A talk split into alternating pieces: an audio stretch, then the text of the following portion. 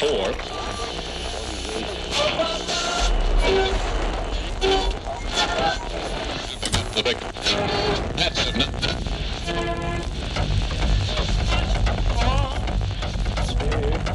¿Qué tal amigos? Esto es Zona de Tolerancia.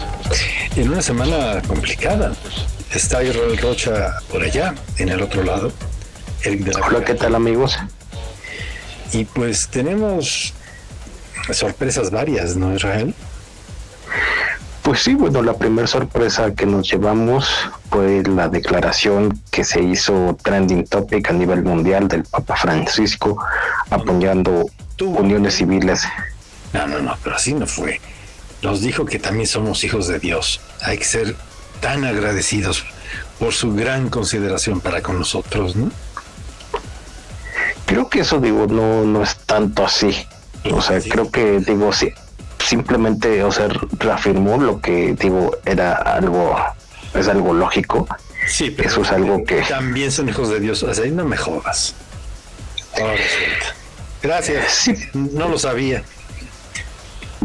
Es que yo creo que vuelvo, eso sería más de, por ejemplo, cuando estás hablando con cualquier heterosexual de este tipo de cosas, o sea, siempre te hablan en un término de, como de, en ese momento se descubrió el hilo negro, la panacea y descubrieron que también somos personas. Creo que eso no es tanto siquiera del, quizás sería un error de Semántico. como lo pro- semántico.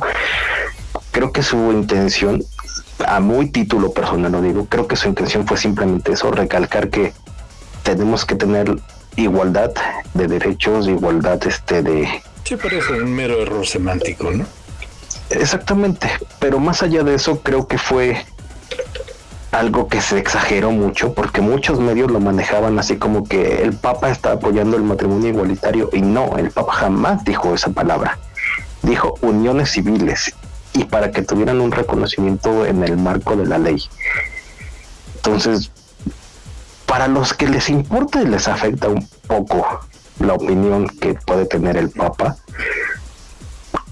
fue una buena noticia, sin duda, que se esté hablando de este tipo de temas cuando sabemos que eran temas completamente vetados en la iglesia. Pero tampoco ha cambiado nada. Nada más es en un documental que, como bien lo dice, se llama Francisco, Francesco, Papa Pancho. pero no está. No, porque ni siquiera ocupó el Papa. O sea, fue. Eso, Papa Pancho.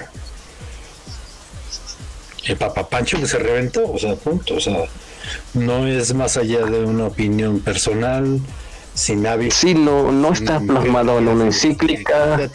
Nada. no se marcó en el catecismo, pero sí fue un cachetadón con guante blanco para todos esos que están sufriendo en lugares donde está siendo reprimida la comunidad. Hoy día el más mediático es Polonia, con sus zonas libres de personas LGBT. Bueno, y eso por mencionar uno, ¿no? Y Filipinas es otro. Bueno, Filipinas, en África, hay muchos lugares donde todavía, inclusive aquí en América Latina, o sea, ese tema siempre es escabroso todavía para muchos. Aquí en México podemos ¿no? ver. Sí, aquí en México mismo podemos verlo, como en realidad cosas que ya no deberían siquiera estar en discusión. Ah, el no de como el imbécil de Barbosa, ¿no?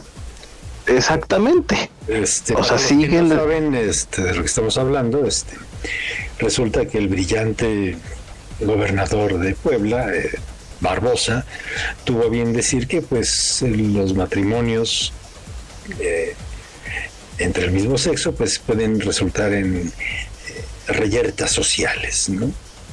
Entonces que había que hacer casi casi una consulta.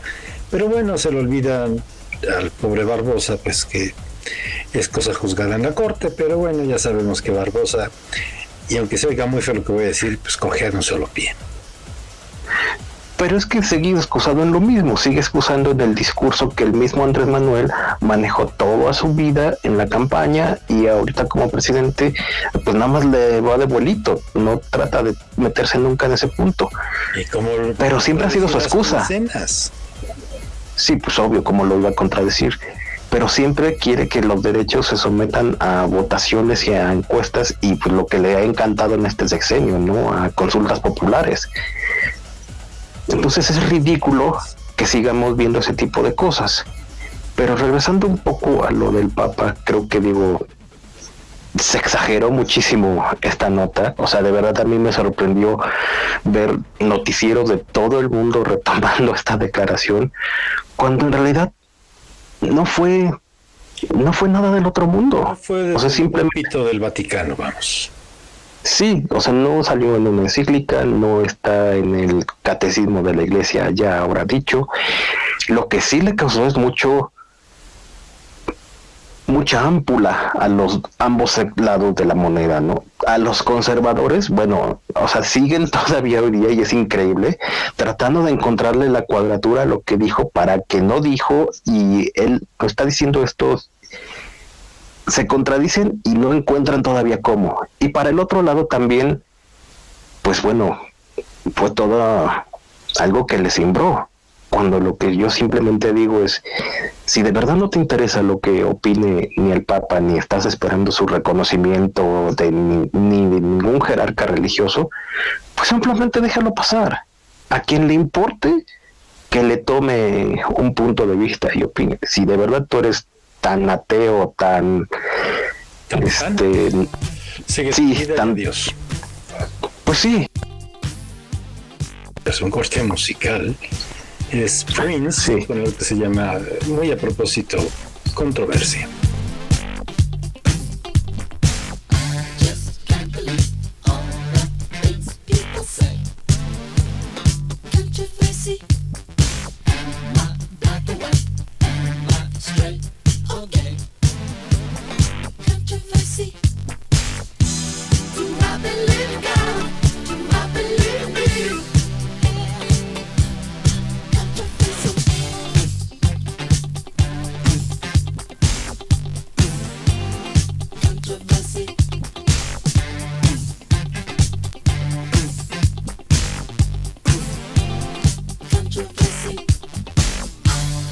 understand.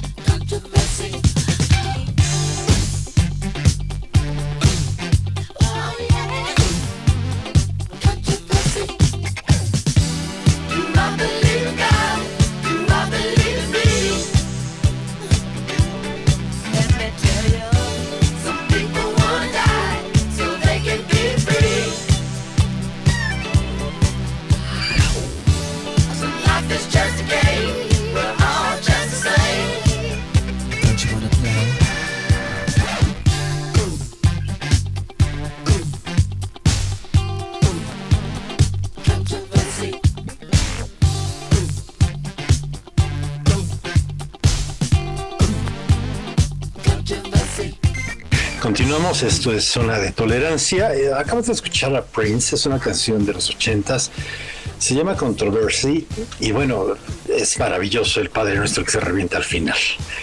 Eh, lo citamos simplemente porque, bueno, viene muy al caso de lo que estamos platicando en el segmento anterior. Pero pasando a otros temas, eh, a Israel, pues, ¿por dónde le seguimos? Pues con Chabelita y sus quejas de ay padre. Gira este International. Tour. International Chabelita López Obrador, ¿no? Mm. Ahí está Chabelita López Obrador. ¿A quién se le ocurre ir de negro al Vaticano? bueno, digo, siempre las mujeres tratan de cumplir un protocolo cuando visitan a la sí, pero, una cosa es que te veas de tal suerte que parezcas personaje de televisión. no, si es que de verdad. O la copia resultó mejor que la original.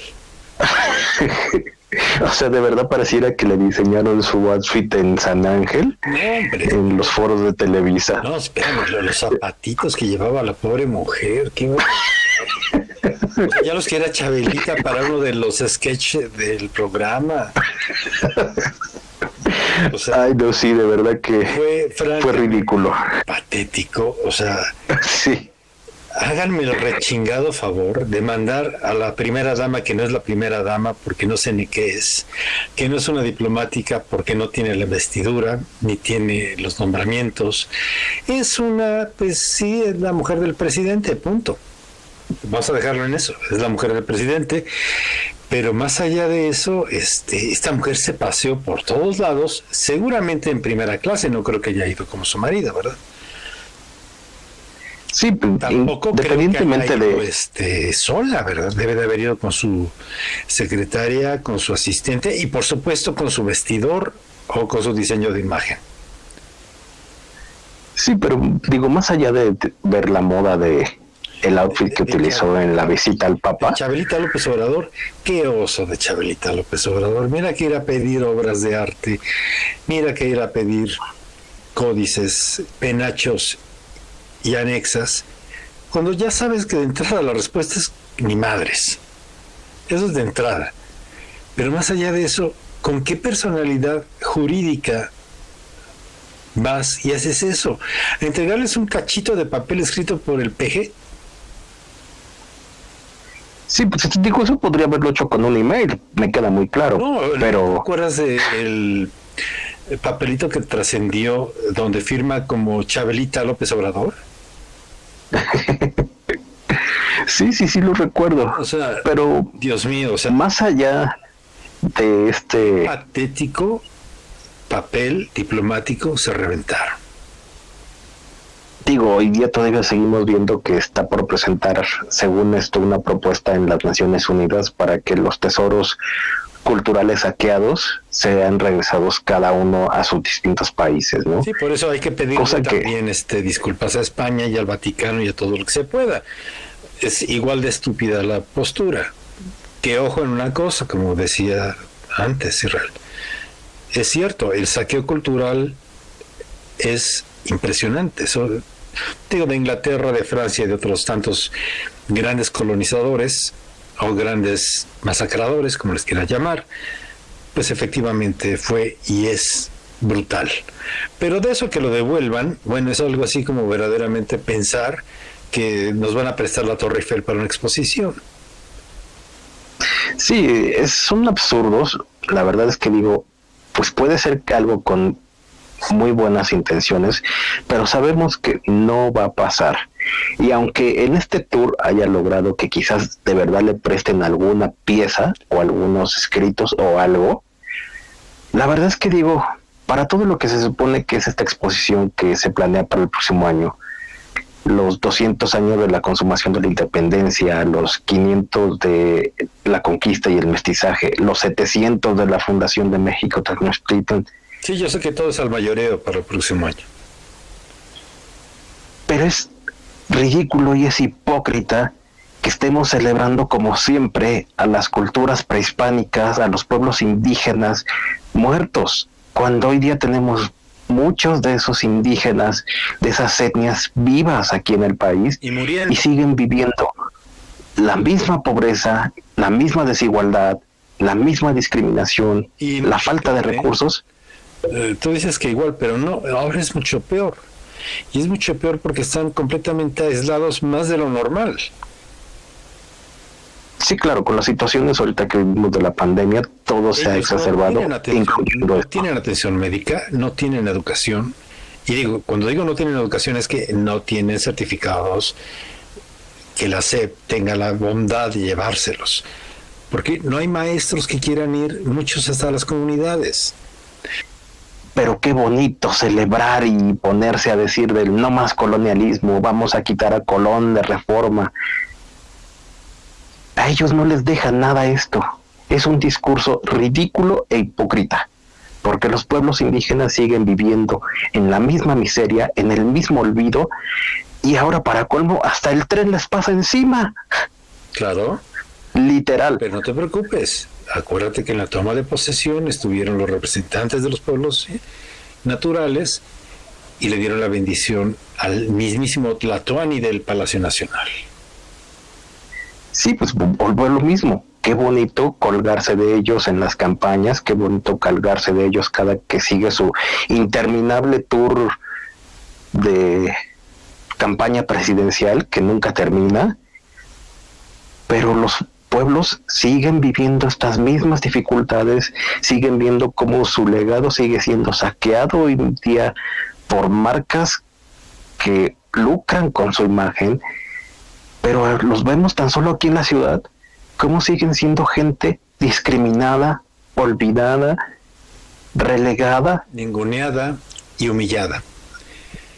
Lo peor de todo. Y sin ninguna posibilidad Claro, el peor asunto es ese, que son comunidades que son humilladas por los eh, civilizados de las ciudades. No les interesa lo que les suceda, no tienen atención médica, no tienen acceso a la educación, tampoco tienen acceso a los medios electrónicos.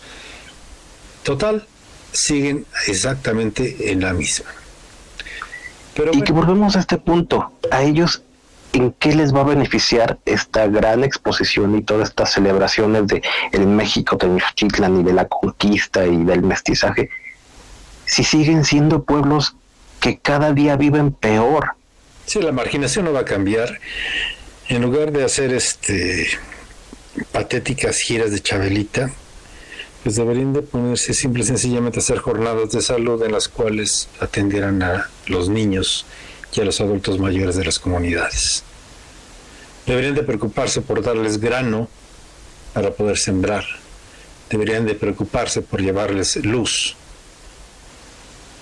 telefonía. Preocuparse porque sus lugares no sigan siendo saqueados, no se queden sin agua, y aparte, las grandes empresas no exploten sus tierras. Y aparte, ese ni siquiera es el punto de Israel.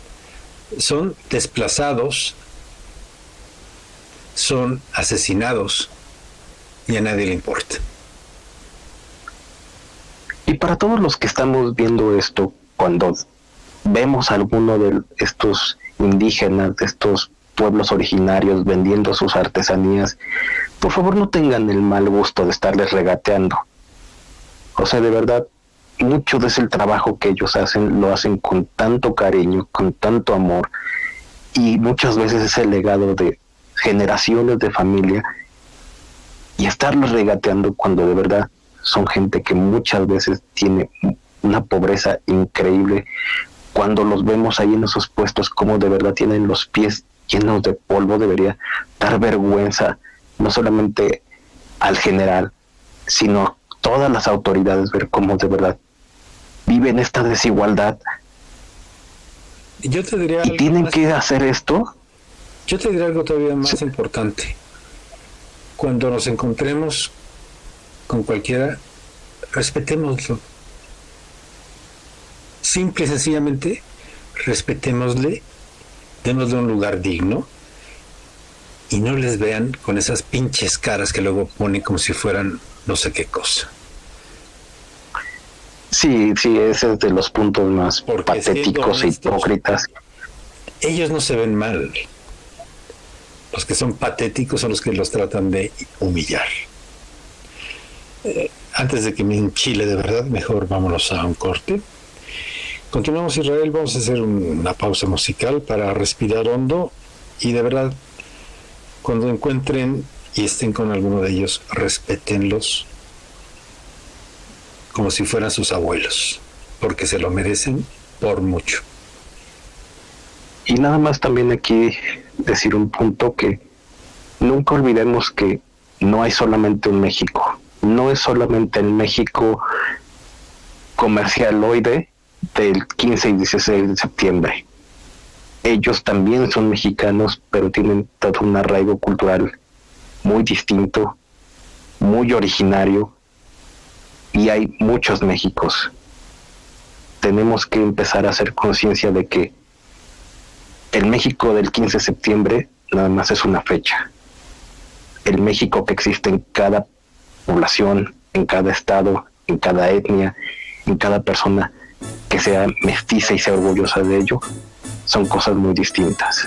Aprendamos que hay diversidad en todo este país. Más allá de eso, de ellos es el verdadero México, no de nosotros, que somos mezcolanza extraña de las ciudades. Continuamos, esto es Zona de Tolerancia.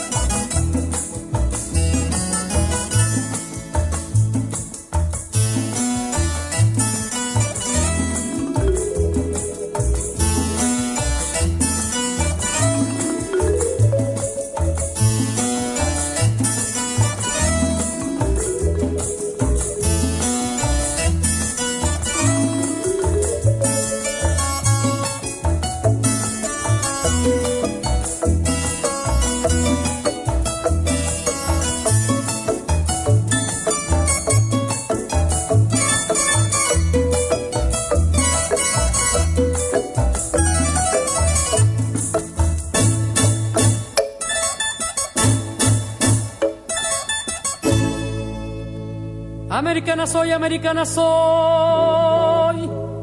Y en esta tierra, y en esta tierra yo crecí. Vivrán en mí milenios indios y centurias de español.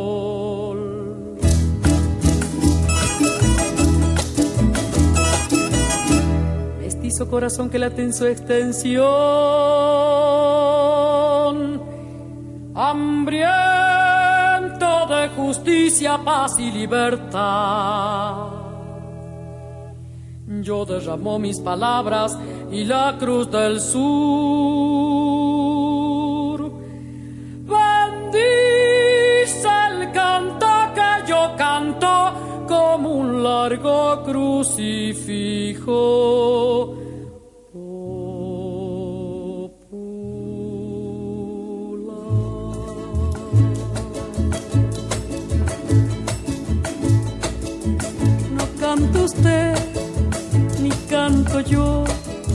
Es Sudamérica mi voz, es mi país fundamental, de norte a sur, de mar a mar, es mi nación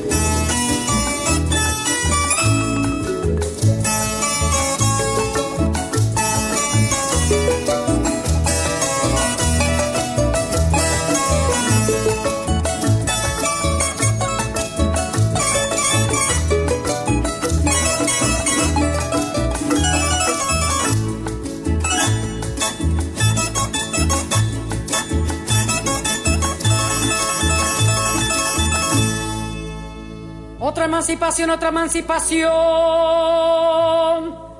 Les digo yo, les digo que hay que conquistar.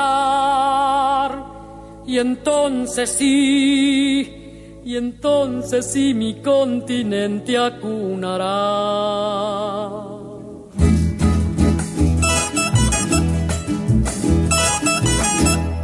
Una felicidad, una felicidad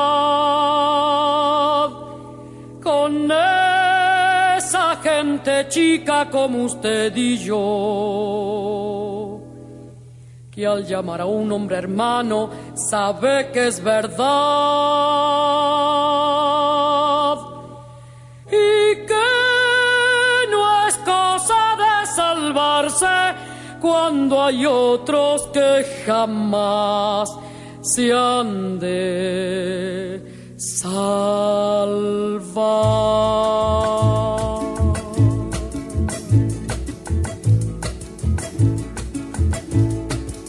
No canta usted, ni canto yo, es Sudamérica mi voz, es mi país fundamental, de norte a sur, de mar a mar, nación abierta en cruz, doliente América del Sur, y este solar que nuestro fue, me duele aquí bajo la piel.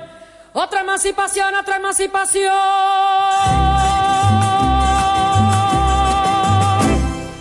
Pues aquí estamos amigos, regresamos aquí a Zona Tolerancia. Lo más preocupante es que hoy día estamos viendo que en los centros comerciales lo que se enfrentan las amas de casa día con día es que también toda la comida ha subido muchísimo de precio. Lo que ves hoy en día en el súper es que en lo general los carritos van a la mitad o van tres cositas o cuatro cositas. Sí, pues cada vez es el carrito más vacío. Cuenta más grande. Y como platicábamos fuera del aire, o sea, la dieta se ha ido recortando, ¿no? O sea, fuera primero las carnes, fuera el pescado, ya hoy ya prácticamente para muchos es difícil el pollo. Cada vez esto se sigue acercando más a una hambruna. Pues no sé si va a ser una hambruna como todo el mundo la piensa, pero sí es un hambre que le está causando a mucha gente dificultades para llevar comida a la mesa de sus familias.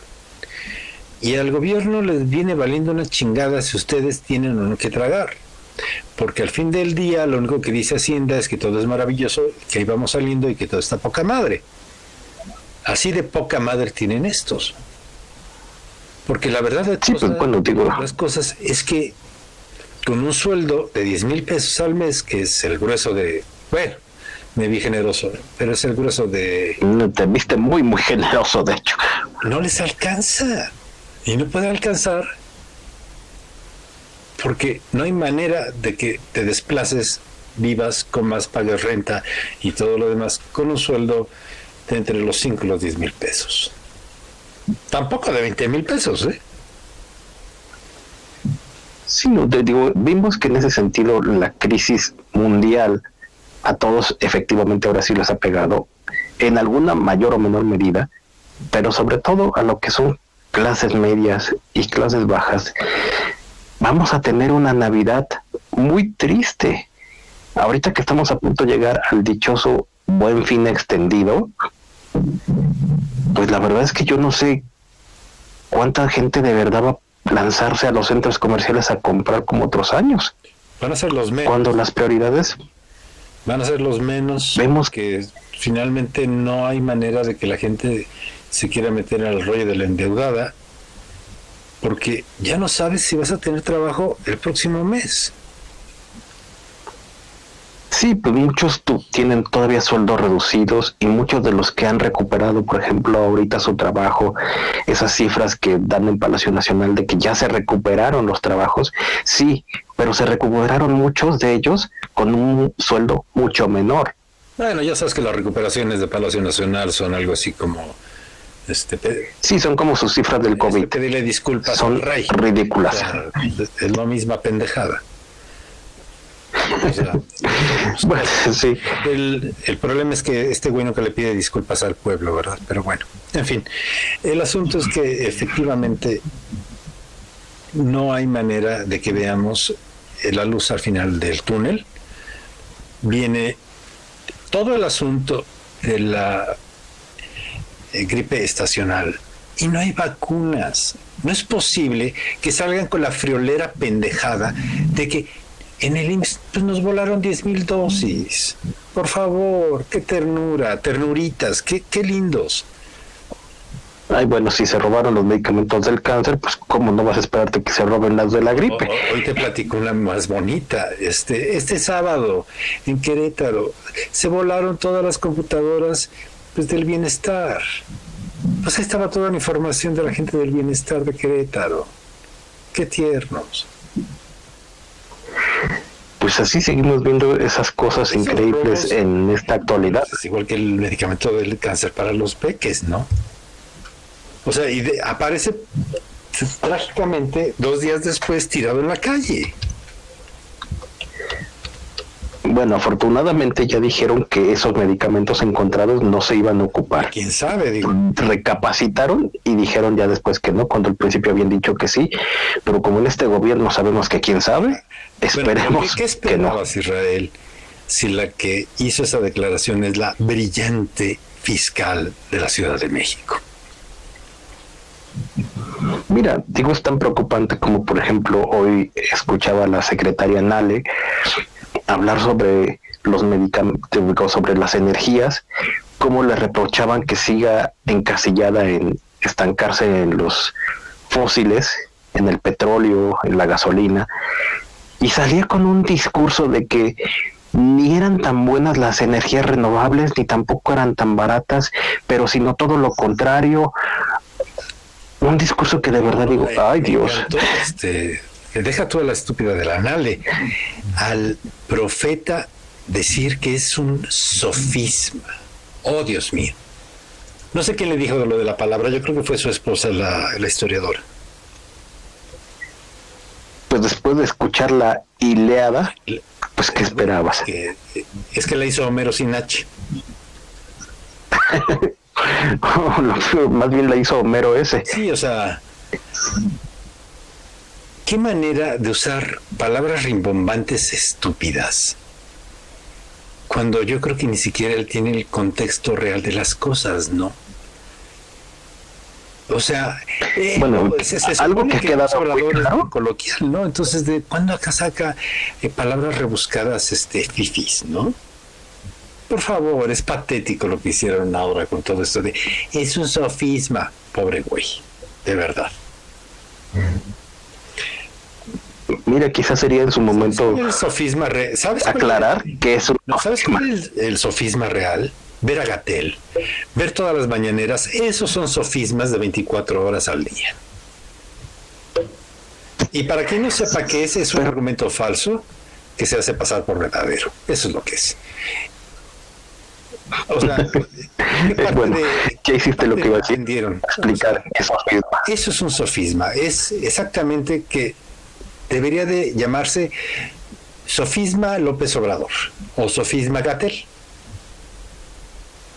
Pues yo veo que lo que es un sofisma es estar esto de estar hablando de la recuperación y de la economía que ya está prácticamente salida. Todas las mañaneras, las mismas pendejadas todos los días.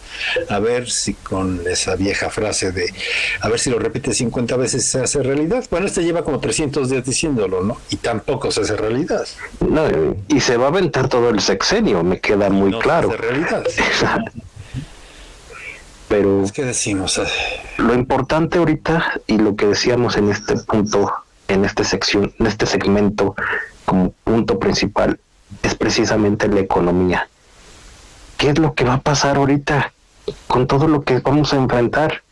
Estamos viendo que ya se nos viene encima muy probablemente este repunte de casos de infecciones porque seguimos bajada pero esa es la combinación letal con la gripe estacional y con la época invernal. Entonces, vamos a tener dos trimestres francamente terribles. Terribles. ¿Y qué va a pasar con esto, con la economía? ¿Qué va a pasar con la el hambre que mucha gente ya tiene hoy día, que no le alcanza para de verdad llenar su súper? No tiene a veces para la leche suficiente para sus hijos pues mira, nos habló Héctor la semana pasada en un mensaje de voz que nos dejó en uno de los canales de sobre tolerancia y nos dice que por qué chingados seguimos quejándonos y no damos soluciones. Digo, maestro, porque no tenemos las soluciones. Ojalá en este programa, ojalá en esta charla dominguera que tenemos Israel y yo, pudiéramos tener esa bola de cristal maravillosa que nos diera las soluciones. No las tenemos, pero la realidad de las cosas es que nadie tiene los tamaños para decirle a este imbécil que están las cosas tan mal. Entonces tal vez, y solamente tal vez, después de que más de uno se nos una y vea que las cosas están chuecas, puede haber al final del horizonte alguna buena solución. Así que maestro, cuando nos insultas completamente a decir lo que nos dijiste, pues te digo lo mismo. ¿Por qué no nos das una solución a los problemas que tiene este pobre país? Porque la verdad es que no vienen desde Palacio Nacional las soluciones, ¿eh? No, efectivamente, concuerdo completamente contigo. O sea, quisiéramos de verdad tener un cargo de gobernación o un cargo este en la Secretaría de Economía. O, de verdad será conste. No soy como Guadiana no. No es que nosotros no vamos de pío en pío. No, yo sería guau guau. Tal vez no pero este yo soy Guadiana. Ya sabes quién es Guadiana no el de las energías eh, no renovables ya saben, el senador de Morena, el cual pues tiene cualquier cantidad de intereses en los asuntos de las energías. Pero bueno, ¿quién está hablando de él, verdad? Si todos son honestos. En fin, el asunto es que sí, no tenemos las respuestas. Y aunque estuviéramos en los grandes puestos del gobierno, la verdad es que cuando te enfrentas a un paquete del tamaño de Morena, donde todo el mundo ve por su santo y les vale madre lo que le pasa a la gente, pues no hay mucho que hacer. Pues tan solamente lo hemos visto con los del gabinete presidencial. extinto de todos lados. Que si no tienes así una fe ciega y te inclinas a todo lo que dice el Tlatuani, pues no obtienes nada, ¿no? Terminas sacado del gabinete o terminas sin beca o terminas sin proyecto de filmación. imbécil y que es lo que pues acabas con la nominación y la bendición para irte de gobernador. Aunque no existe una pues sí, así lo vemos. años. Así lo vemos que ahora ya van enfilado para el gobierno de Sonora, pero pues bueno, ya es hablar de más de porque ya se colgó esto mucho. Ya nos vamos.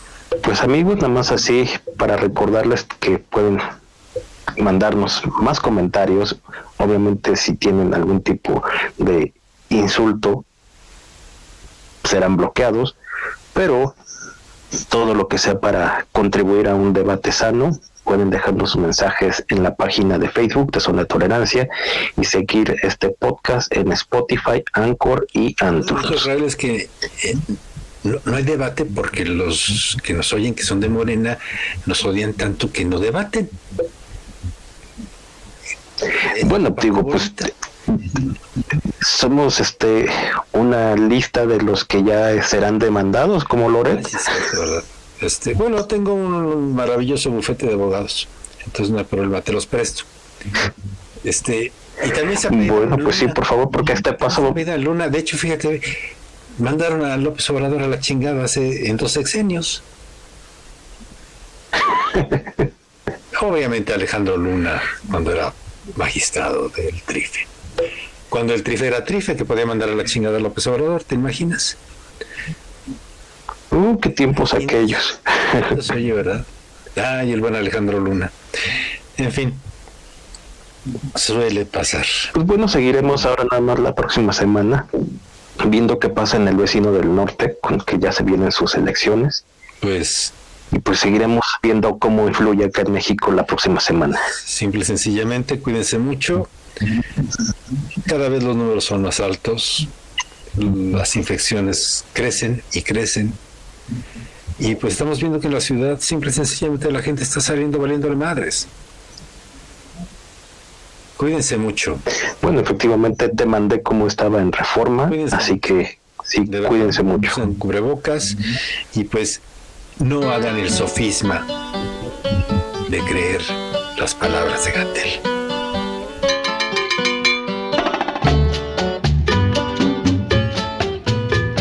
Si quieren saber la historia, la historia del hombre muerto busquen las revistas y sí en sus pensamientos.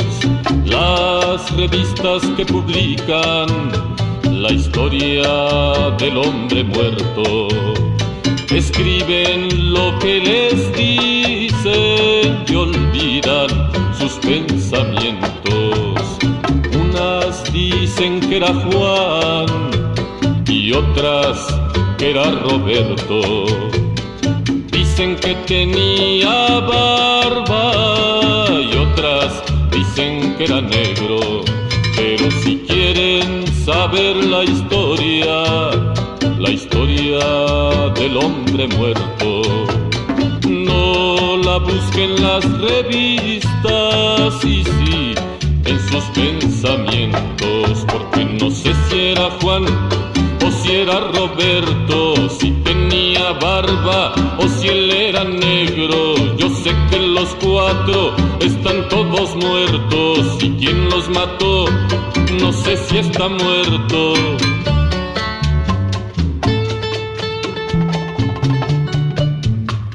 Has muerto en el ardiente amanecer del mundo. Has muerto, irremediablemente has muerto Parada está tu voz, tu sangre en tierra. Has muerto, no lo olvido. ¿Qué tierra crecerá que no te alce? ¿Qué sangre correrá que no te nombre?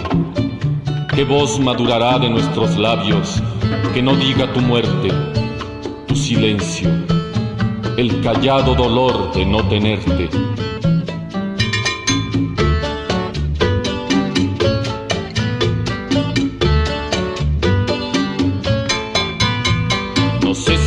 O si era Roberto, si tenía barba o si él era negro. Yo sé que los cuatro están todos muertos y quién los mató. No sé si está muerto, no sé si era Juan o si era Roberto,